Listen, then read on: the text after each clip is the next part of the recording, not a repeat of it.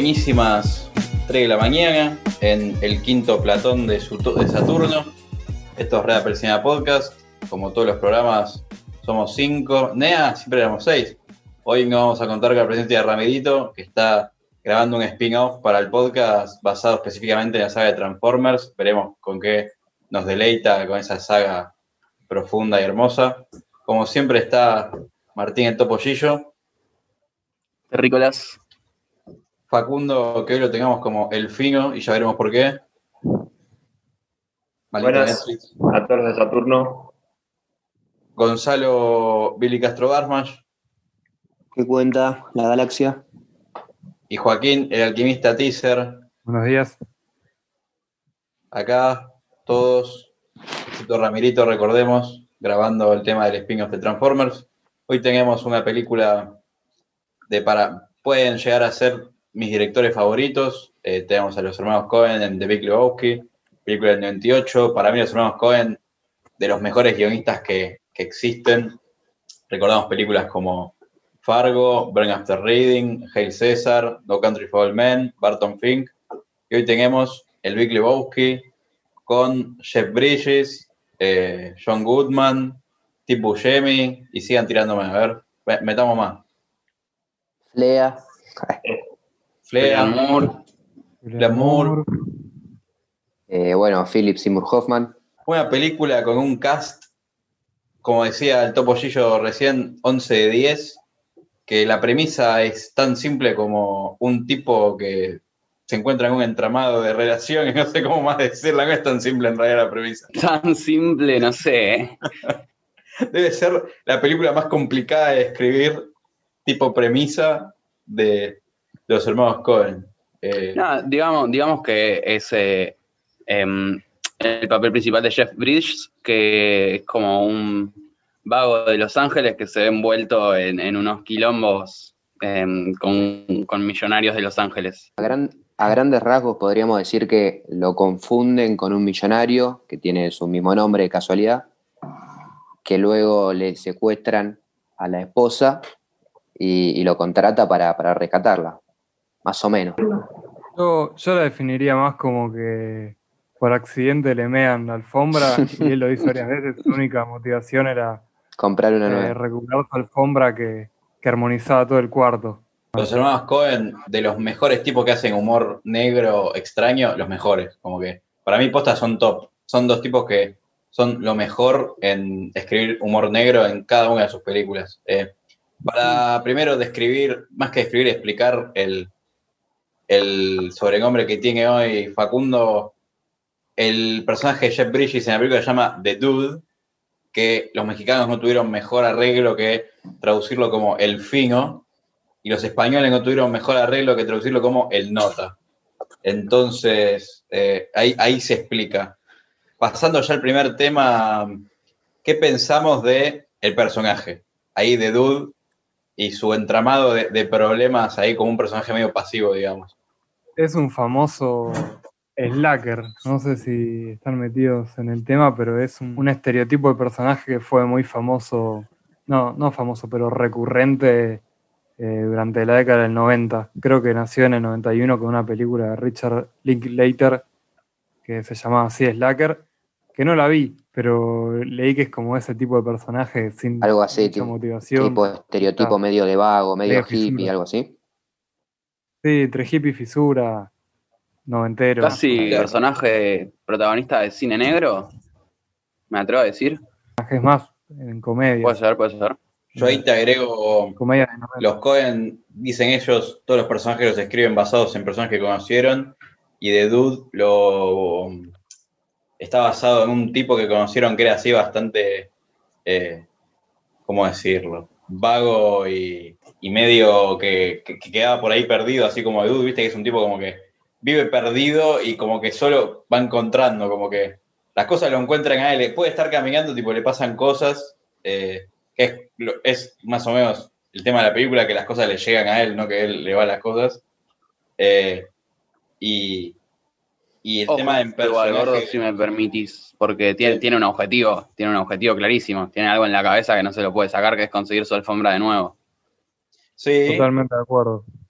pero el problema empieza por eh, algo que él es ajeno completamente y cuando intenta arreglar su pequeña situación termina en un entramado de cosas que por más que tiene ese objetivo, eh, es como a medida que avanza va encontrando más dificultades, en especial acá también acompañado con, con sus dos amigos, que pondremos en discusión si son dos o uno.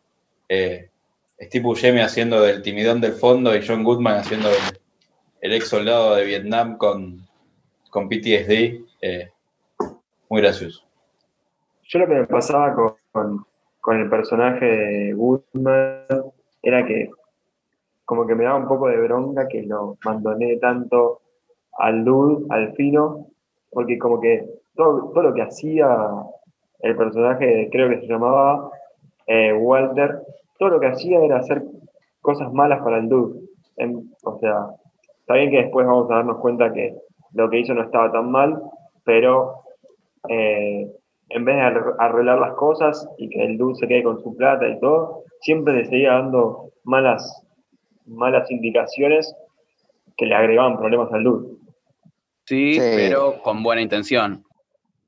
O sea, sí, buena intención hasta un punto, porque no le importaban, o sea, quería ayudarle al dude, pero al mismo tiempo hizo que le hicieran miedo al auto, que no pueda recuperar su alfombra, que no pueda quedarse con la plata de la recompensa. o sea, él quería el millón de dólares, pero también no le salió nada bien. No, no, total, total, fuera de discusión. La escena del auto después el encargado de esa columna decidirá, pero para mí entra por lo menos en el podio de la mejor escena de la película. Es una gran escena, es una gran escena. Lo, voy, a tomar en consideración. Entiendo, entiendo tu rencor, Brony, pero sin todo esto, todos estos quilombos en los que lo mete John Goodman, digamos que no habrían tantos momentos de comedia como, como los hay en toda la película.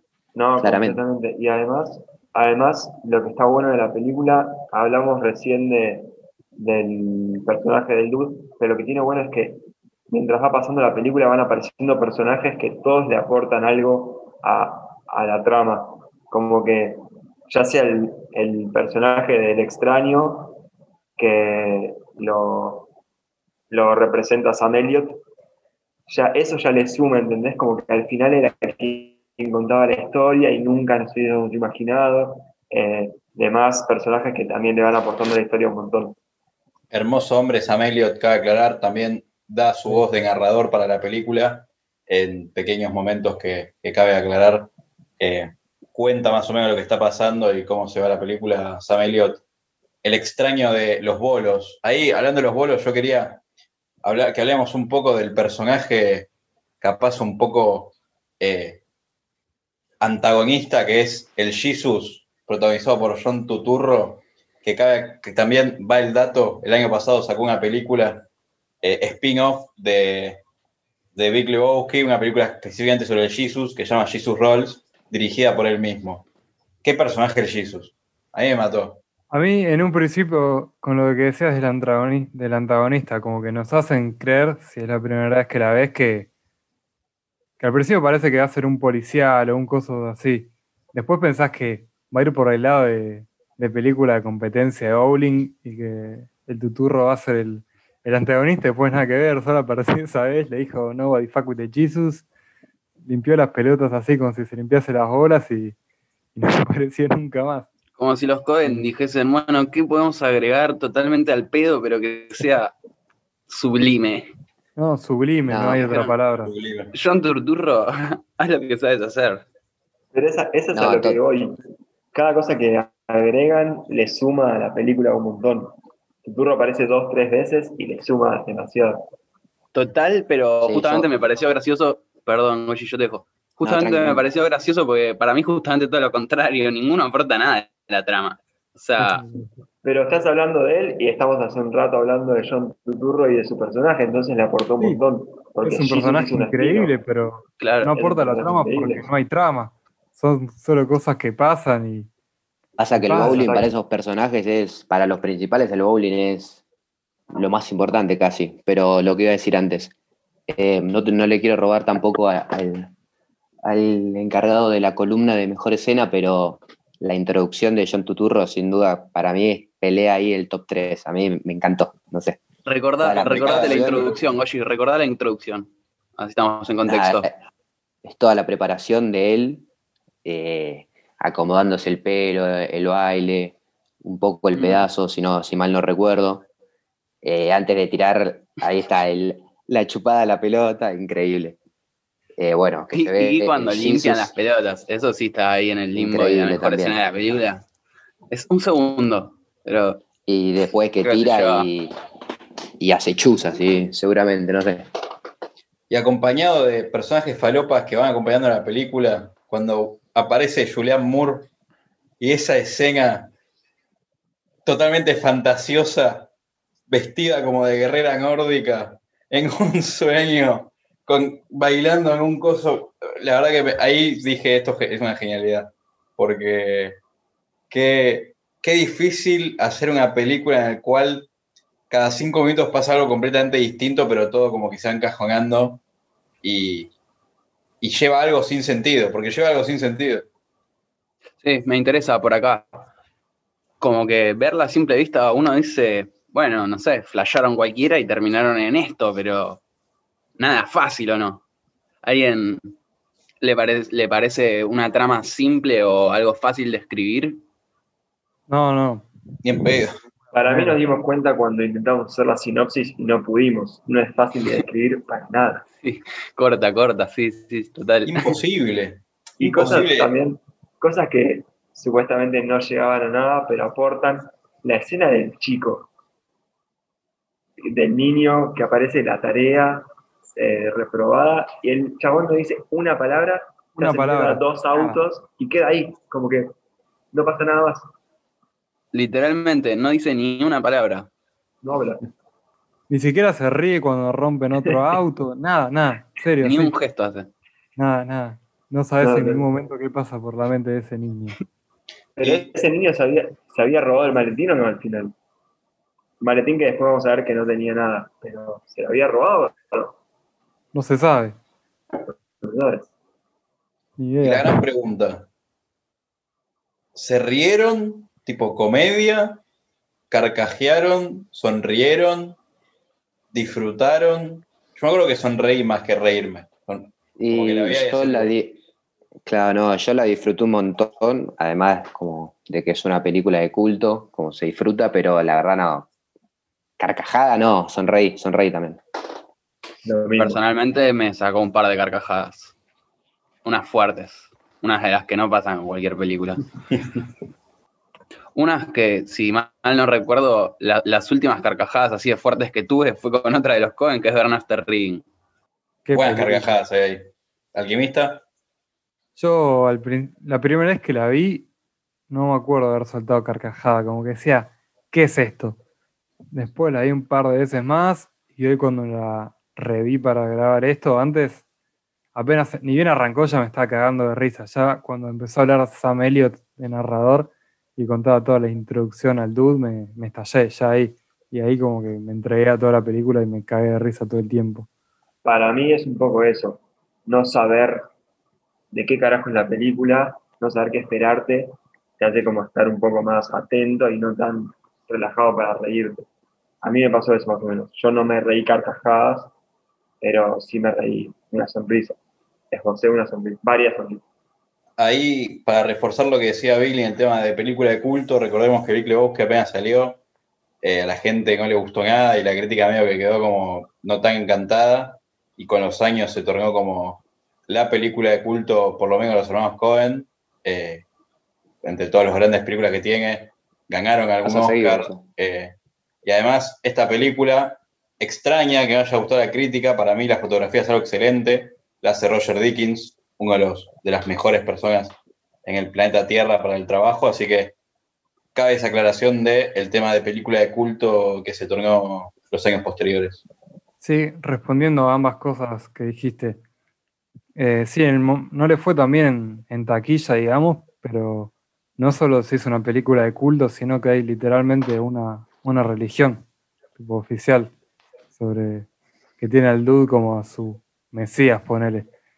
Y Y en cuanto a la fotografía, quedé con una escena que hay un plano subjetivo desde el agujero de una pelota de bowling. Dije, "¿Y ¿cómo se te ocurre eso? ¿Cómo, cómo carajo se te ocurre esas cosas? No, no lo podía creer. Tiene un par de escenas falopa la película. Tiene un par de Todas, escenas que. Sí, No, no. Pero me refiero a que hay un par de escenas súper surrealistas que está el dude bailando en una especie de escalera de piano. Decís, esto para dónde se está yendo. Pero esos son Ah, sueños, ¿o no? O Sí, es la sí, sí, es un imaginación. sueño. Es un sueño, es un sueño. Y la gran, el gran, no voy a decir plot twist, pero la gran frase final de el dude va a ser padre, em, a mí me- esa, esa, esa fue la que más sonreí, fue como que me mató el tema de que eh, Sam Elliott cierra la película diciendo como, y por lo menos hay una, hay una noticia buena, vamos a tener un pequeño dude, algo así tira, como que eh, me parece Directo excelente. al corazón, directo al Sí, corazón. sí. Lo que dice que el se- al reproducirse reproduce, que es la reproducción eterna de la comedia, dice. Lo que está diciendo para mí, remarco otra vez que los hermanos Cohen son los mejores tipos que creen humor negro de la historia de- del cine. Los, gui- los guiones que, que manejan con tema de los pequeños chistes que van tirando y las partes medio surrealistas, pero después también medio eh, realidad, porque los personajes son bastante cotidianos dentro de cómo hablan, tipo el Dude es un tipo bastante que podríamos ver viviendo en Los Ángeles como Tranqui o John Goodman eh, ahí con PTSD, como agarrando la pistola y amenazando gente mientras juegan a lo- al, al boliche. eh, me- me- explicate, gordo. PTSD. Eh, trastorno postraumático, pensé que es un término conocido, trastorno postraumático por Vietnam. Em, una cosa que no mencionamos, y es tipo el background capaz de la historia o, o la línea que sigue un poco esta película que no sigue ninguna línea, Línea. es, claro, por eso, por eso las comillas, es que la mujer de Big Lebowski, un millonario eh, que, no se- que no puede caminar, supuestamente es raptada y entonces el dude, junto con, con sus compañeros, sus amigos, la tienen que buscar y encontrar y ahí se, desa- se desatan un montón de problemas. Al Y final, hacer el intercambio de guita y todo eso. Claro, al final había sido raptada, se había raptado ella misma, se había ido a visitar a unos amigos. ¿Qué dicen? Fueron unos amigos y los nihilistas aprovecharon y, y quisieron sacar guita. Pero Sí, mi duda. ¿De dónde sacaron los, los nihilistas la data? que ella no estaba, eh, eran amigos creo de, de Bunny. Ah, ah, ok, eso no me había quedado claro. Eran expuestos. conocidos. A Bruzzi ponele hizo una peli con, con ella y estaba tomando sol en su casa. Ah, es verdad, es verdad, es verdad. Estaban en la industria pornográfica, trabajaban juntos en la industria pornográfica. Cuando los introducen que está el borracho en la prieta, le dice, él es tal, es nihilista. Ahí, ahí, ahí sí sonreí fuertemente. Fue como. eh, y después cuando aparecen tipo los nihilistas y se presentan como somos nihilistas y se da ahí medio la. la- es excelente, es una película excelente. Bueno, ahora vamos con una de las teorías de fanáticos más divertidas para mí cuando empecé a buscar sobre la película. Acá Alquimista encontró una más divertida, así que vamos a plantear las dos. Yo la que leí plantea que el personaje de Steve Buscemi no existe y es una proyección imaginaria del personaje de John Goodman tocado por la guerra de Vietnam. Y esto nos lo damos cuenta. Yo, por lo menos, la primera vez que vi la, vi la película, lo leí. Y la teoría dice: fíjense que el dude nunca le habla a Buscemi, Buscemi siempre está atrás, John Goodman es el único que le habla o que lo ve o que lo reconoce, che, lo está imaginando. Y yo cuando terminé de ver dije, che, pará, es verdad. Ahora, el alquimista, cuando la revió bien, encontró dos escenas, ¿estoy fallando? eh, sí, encontré dos claras. Dos escenas en el cual el dude se dirige directamente a Steve Buscemi. Ahora, voy a dejar volar la imaginación de esos fan fiction que, que leí porque es una linda teoría, pero quiero escuchar la del alquimista que, que ya sé que es mejor. No, yo había hablado con Marcial y me había dicho esa hace bastante tiempo y hoy la vi pensando en eso y encontré esas dos escenas en las que le habla y le responde y hasta lo nombra a Donnie. Eh, pero después buscando más teorías encontré una que, que planteaba al dude como el centro de los personajes, que cada uno de todos los otros personajes, exceptuando Donnie, que cumple otro papel que ahora lo voy a decir, pertenece a un personaje de un género de película en específico. Eh, por si no se entendió, voy a dar ejemplos. Que esta teoría vendría a decir que, por ejemplo, el personaje Sam Elliott, eh, que rompe la cuarta pared y está vestido de vaquero, pertenece a un western. Que Julian Moore pertenecería tal vez al cine negro y vendría a ser una femme fatal. Y así podríamos seguir. Capaz el de John Goodman sea un, un personaje en una película de guerra o algo así, y que y todos se unen con el dude y que Donnie, eh, interpretado por Steve Buscemi, lo que es es como un espectador. Por eso en una parte hasta John Goodman le dice específicamente, vos sos como alguien que siempre llega tarde y no ves las películas, sos como un niño. Y porque vendría a representar al espectador que no está entendiendo esa película llena de personajes raros de distintos géneros que no le, a la que no le encuentra un sentido claro. Eh, me, me parece divertida y una interpretación original, por lo menos. Sin permiso, pero me gustaron las dos, ¿eh? Yo si me las cuentan, me las creo, sí o sí. Son, son dos lindas teorías, sí, sí, sí. Eh, que, que para mí debe haber más, porque esta película para mí, eh, ojo con lo que voy a decir, voy a ir medio a mierda, pero tómala. ¿Se acuerdan cuando vimos I'm Thinking of Ending Things y dijimos que habría que reverla de a pedacitos para analizarla bien? Yo creo que si cortamos otra vez Big Loves que a pedacitos vamos a encontrar nuevas cosas, de a poco, escena por escena, diálogo por diálogo, y es más o menos en este problema de entramados de problemas que tenemos en el centro del Dude. Me atrevo a decir que se podría hacer. Eh, La banda sonora, ah, la banda sonora, eso. temazo tras temazo. A mí me gusta mucho el que ponen en el sueño, en el sueño flashero. De Bob Dylan, Eh, sí, puede ser. que también En, la que- en el sueño con Julian Moore, que están vestidos y bailan como con cosas nórdicas. Y si no me equivoco, si no me equivoco, cuando aparece el Jesús, el Jesus, no hay una, una versión como medio Sí. mexicana de, de House of Rising Sun. No, de Hotel California. De Hotel Ah, de Hotel California. California. Y después, A mí me, me hizo reír mucho cuando, cuando, cuando, cuando dice que odia a los Eagles. sí, eso iba a decir. Bueno, eso también me enojó un poco el Dude. Como que el Dude ¿Por se quejaba, a veces se quejaba un poco, como se quejaba demasiado. Y como que era que todo le importaba un poco, pero en el, el taxi, ¿qué te importa? Que estén los Eagles en la radio, ven Sí, porque, a tu casa. porque, es el tem- porque es la banda que Sí. acompaña a- al que vendría a ser el antagonista de la película, que es el Jesus. Claro, bueno, puede ser. Puede ser, bueno. Y después Bueno, Ya fue. Sam Vamos con la- también, perdón, también Sam Elliott tiene un tema al principio cuando habla y después cuando vuelve a aparecer le ponen un, un tema. Una Qué hombre es Amelio, lo amo. de leitmotiv. Va a la columna. Vos podés. Va el columnista. A la hora. Y Bueno. Vamos, vamos con la columna de la mejor escena de la película. Me parece que acá vamos a tener que llegar a, a una decisión, no sé si unánime, porque va a ser difícil, porque hay grandes escenas, pero construyamos la mejor escena. Yo voy a hacer mi primera propuesta que, que con, con, cierta pena destaco por sobre otras, porque hay muchas muy buenas, pero para mí la mejor escena de la película es cuando el dude y, John Goodman, que no me estoy acordando su nombre, entran sobre el final a la oficina de, de, de Big Lebowski.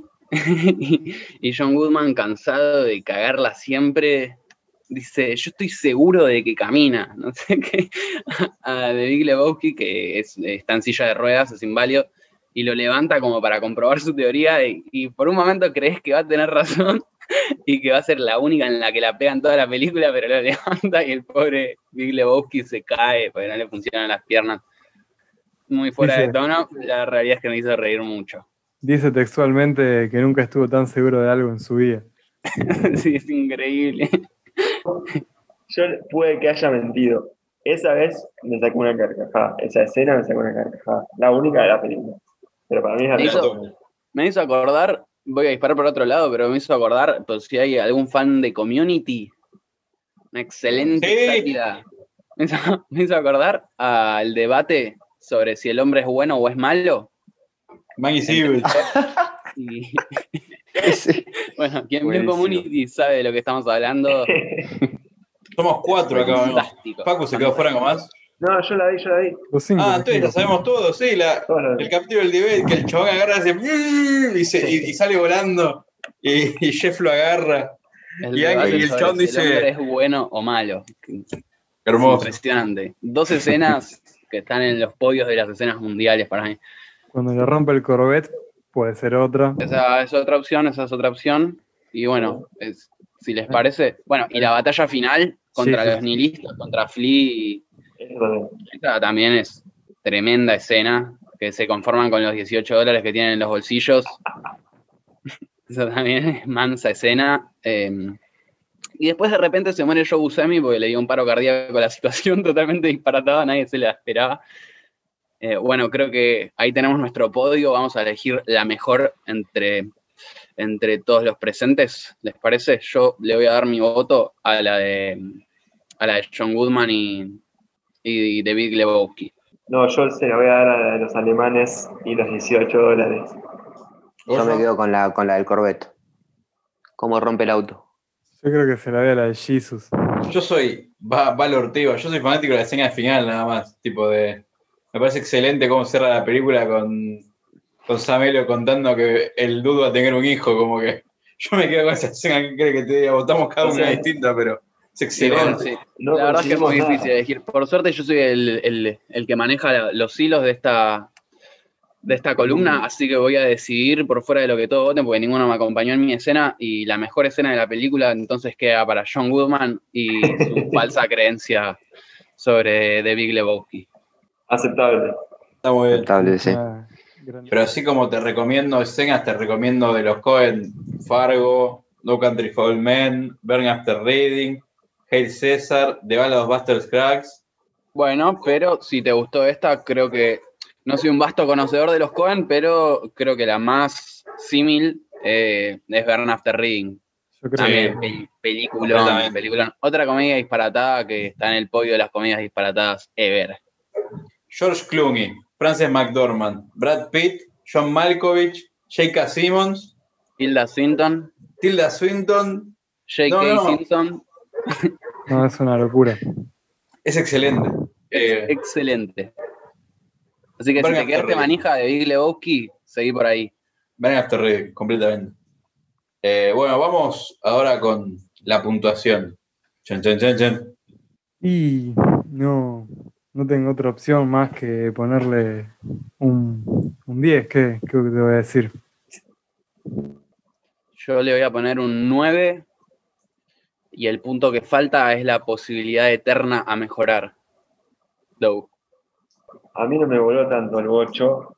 Me gustó, pero no para ponerle un 9 ni un 10. Eh, yo me cierro con un 7.50. Qué asco. Y yo, como decía, mien- mientras no estábamos filmando, aunque obviamente es, un, es una muy linda película, yo, y es una película de culto, sin duda hay que reconocerlo, para mí también está un poquito sobrevalorada y le dejo un 7.